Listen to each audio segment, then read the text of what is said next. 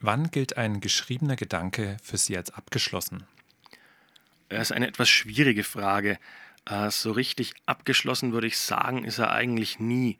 Wenn ich schreibe, dann läuft es meistens so ab, dass ich einen Text habe, mich mit dem Text auseinandersetze, mich damit beschäftige, rumkorrigiere und so weiter und so fort. Und irgendwann ist halt der Punkt erreicht, wo man sagt, okay, jetzt steht so das Gerüst, jetzt ist der Text eigentlich von dem, was passieren soll, fertig. Dann ist man erstmal erleichtert, weil das normalerweise so eine Woche, zwei Wochen dauert.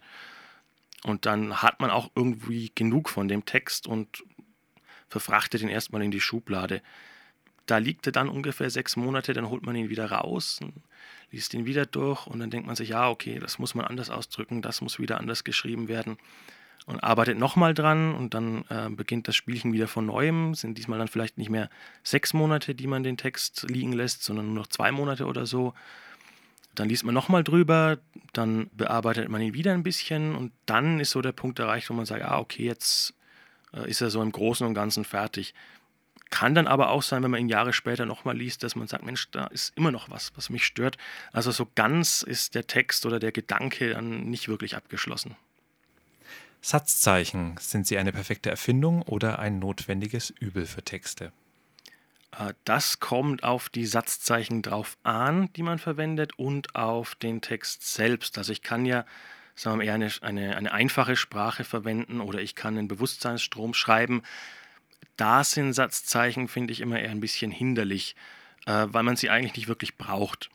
Wenn man hingegen einen Text schreibt, der eine relativ komplizierte Syntax verwendet, der viel mit Satzgefügen arbeitet, dann braucht man Satzzeichen einfach deswegen, weil man sonst den Leser so ein bisschen vor den Kopf stößt. Also wenn ich einen Satz habe, der eine halbe Seite lang ist und ich habe keine Satzzeichen drin, dann liest das der Leser und kommt nicht so weit. Und dann muss er den Satz nochmal lesen und nochmal lesen und wenn das sich über Seiten hinzieht, dann wird er vielleicht irgendwann die Lust verlieren bei so einem Schreiben ist es immer ganz hilfreich, wenn man mit Satzzeichen arbeitet, weil man den Leser dann so ein bisschen an der Hand nehmen kann.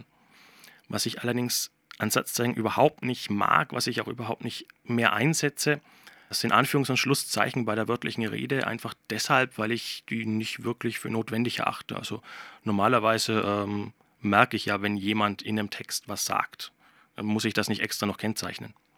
Ein Buch ist erschienen. Gehen Sie in die Buchhandlung, um es in der Auslage zu bestaunen?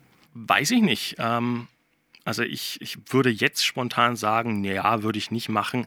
Weiß nicht, wenn ich dann in der Buchhandlung zufällig bin und das Buch liegt da, ja, dann würde ich es mir natürlich schon anschauen, würde es in die Hand nehmen. Aber ich würde jetzt nicht extra deswegen in die Buchhandlung gehen. Wenn ich weiß, mein Buch erscheint da und da, dann bin ich genau an dem Tag in der Buchhandlung. Würde ich, glaube ich, nicht machen. Sagt sich allerdings so im Voraus recht leicht, wenn mal das erste Buch erscheint, vielleicht läuft es auch genau andersrum dass ich dann hingehe, mir die ersten drei Bücher vom Stapel nehme und rechts und links noch daneben lege, dass es nach mehr ausschaut. Ich weiß es nicht. Aber so grundsätzlich würde ich jetzt sagen, würd, ich würde es nicht, nicht bestaunen, glaube ich. Nee.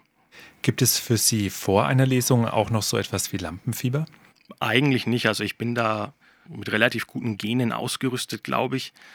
Direkt Lampenfieber nicht. Was ich so habe, ist, wenn ich früher da bin, eine halbe, dreiviertel Stunde früher vor der Lesung, dann habe ich so eine gewisse Ungeduld. Also man kann jetzt endlich auf die Bühne, muss ich mir noch irgendwie die, die Zeit vertreiben. Aber äh, so eine richtige Nervosität direkt davor eigentlich nicht. Eher dann so die Tage, die Tage davor so ein bisschen, dass ich mir denke, oh ja, musste da hin und das lesen und hoffentlich geht es gut. Aber nicht so spektakulär, nicht so großartig. Dann kommen wir zu den Stichworten. Stichwort Bleistift. Dank IKEA ist mein Bleistiftvorrat für die nächsten zehn Jahre gedeckt. Stichwort Schreibblockade. Glaub nicht, dass es so etwas gibt. Es ist eher so ein bisschen eine Ausrede für ähm, Phasen, wo einem halt gerade nichts einfällt und wo man vielleicht auch ein bisschen faul ist und sich nicht, nicht wirklich an den, an den Text setzen will und damit arbeiten will. Stichwort Wörterbuch. Habe ich ein ganzes Regalfach davon. Stichwort Bücherregal. Sammelt sich mit Büchern, die ich wahrscheinlich nie lesen werde, weil ich die Zeit nicht finde. Stichwort Gedankenstrich großer Bruder vom Strichpunkt. Stichwort Altpapier. Hatte ich schon sehr lange keins mehr in den Händen. Stichwort Hoffnung. Der Club bleibt erstklassig. Stichwort Poesie. Kitsch, allerdings deswegen, nicht weil ich Lyrik nicht mag oder so, sondern weil das Wort Poesie für mich immer so ein bisschen mit, ja, Poesiealbum, mit, mit Romantik im Sinne von, von einer kitschigen Rosamunde Pilcher Romantik verbunden ist. Also ich habe nichts gegen, gegen Lyrik oder gegen, gegen Poetik oder so, aber Poesie als Wort ist für mich halt äh, einfach abwertend konnotiert.